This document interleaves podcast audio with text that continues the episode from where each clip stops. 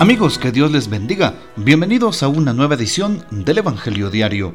Estamos a jueves 30 de junio y hoy en la Iglesia Universal celebramos la memoria de los santos protomártires de la Iglesia Romana y en Guatemala celebramos el 44 aniversario de y conmemoramos el 44 aniversario del martirio del padre Eufemio Hermógenes López Coarchita en el año de 1978.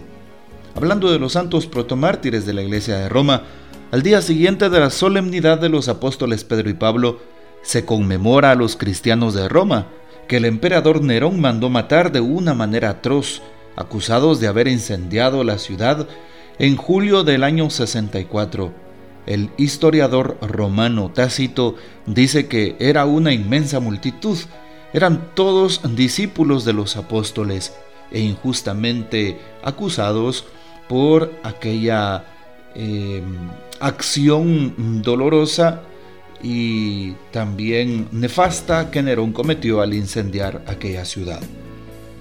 También recordamos hoy a el padre Hermógenes en Guatemala. En el año de 1978 el padre Hermógenes era párroco de la parroquia San José Pinula, habiendo estado en distintas parroquias y también en el seminario eh, menor conciliar de Santiago. De igual manera, pues se preocupaba mucho por los necesitados, por los enfermos, por la asistencia a sus ovejas, a todos sus feligreses, a quienes solía llamar con el nombre de mis pinulas. Repartía dulces a los niños cuando regresaba de las aldeas y cuando le regalaban pues víveres y otros artículos de primera necesidad, lo que hacía era dárselos a los pobres. Y precisamente se opuso al Em, confinamiento de los jóvenes, sobre todo en los eh, espacios militares, de tal forma que atrapaban a los muchachos en aquel tiempo, eh, sobre todo el ejército de Guatemala, y se opuso enviando una nota al ministro de Gobernación en aquel tiempo y también pues se oponía a que se llevaran el agua de San José Pinula que querían privatizar. Y bueno, esto eh, le mereció seguramente la pena de muerte que pues eh, se le propició en un 30 de junio del año de 1978. Quisieron apagar su voz, apagar sus ideas, pero encendieron la fe en el pueblo que le amó y le seguimos amando. Y pedimos que algún día este siervo de Dios sea elevado a los altares, ojalá a través de su beatificación. Pedimos pues la intercesión de los santos protomártires de la iglesia de Roma y ojalá también pidiendo eh, a el padre Hermógenes también que él eh, pues como partícipe desde el martirio de la presencia de Dios, también sea Él quien pida por nosotros. Bien, vale la pena hoy recordar el texto del Evangelio según San Mateo capítulo 9 versículos del 1 al 8.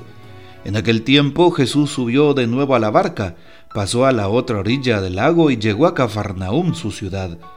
En esto trajeron a donde él estaba un paralítico postrado en una camilla.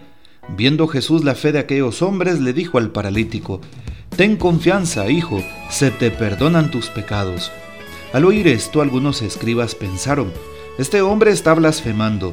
Pero Jesús, conociendo sus pensamientos, les dijo, ¿Por qué piensan mal en sus corazones?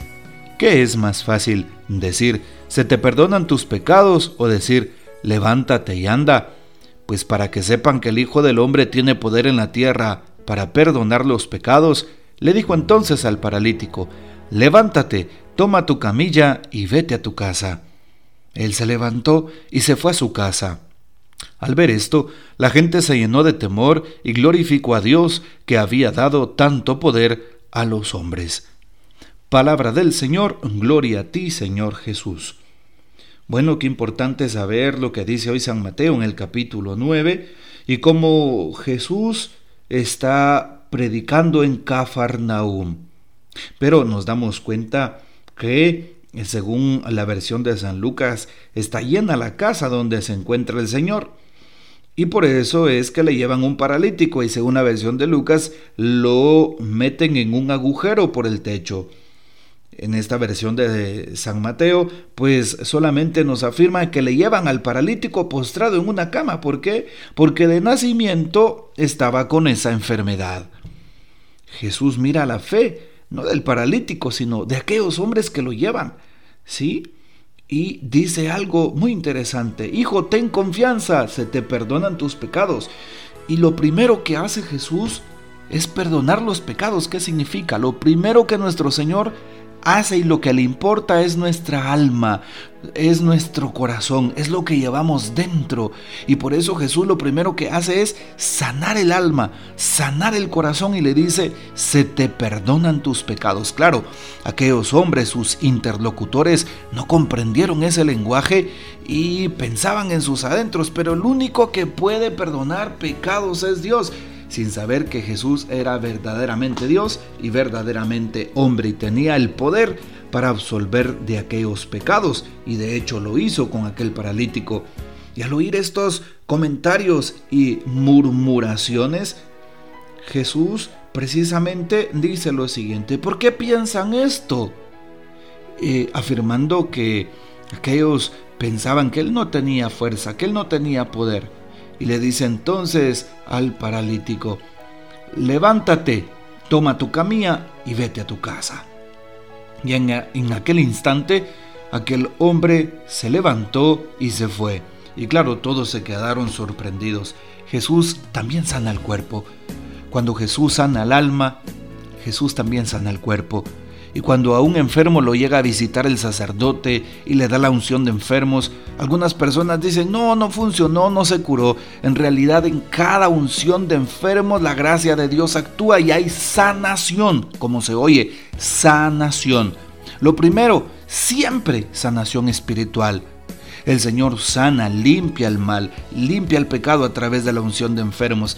El Señor eh, reconforta la fe de aquel enfermo, le levanta el ánimo al enfermo. Claro que hay sanación. Que no lo veamos es otra cosa. Y porque no solamente puede haber sanación física, y también hay sanación espiritual y a veces lo olvidamos.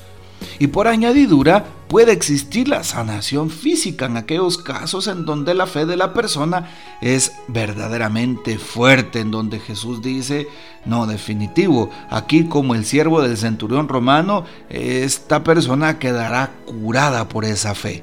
Seguro que sí. Y por eso Jesús sana del alma y sana también del cuerpo. Le encanta al Señor y le interesa la sanación integral de la persona, así como se oye. Por eso los cristianos debemos de observar la eh, salud integral de la persona. No solamente a un pobre y necesitado podemos ayudarlo con sus bienes físicos o materiales, sino también necesitamos ayudarlo con su espiritualidad. No solamente se trata de darle pan al hambriento, sino también darle la palabra de Dios, el pan espiritual. Esta es la invitación.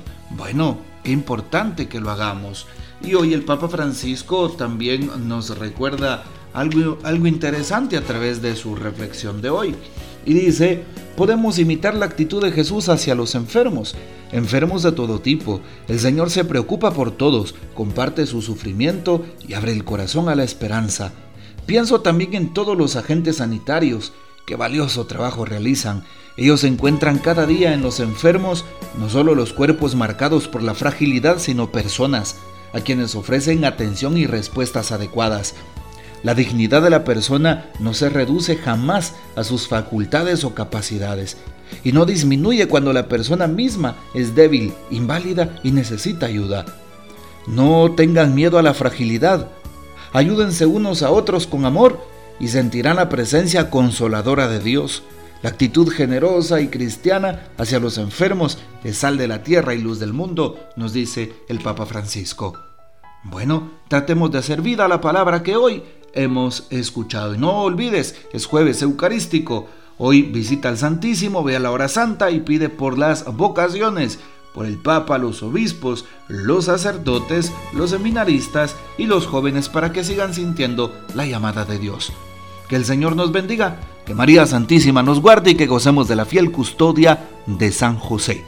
Y la bendición de Dios Todopoderoso, Padre, Hijo y Espíritu Santo descienda sobre ustedes y permanezca para siempre. Amén. Te invito para que des un like en la campanita de notificaciones y así podrás recibir el contenido que se comparte por el YouTube o también en la plataforma de Spotify. Y bueno, comparte este audio y hasta mañana.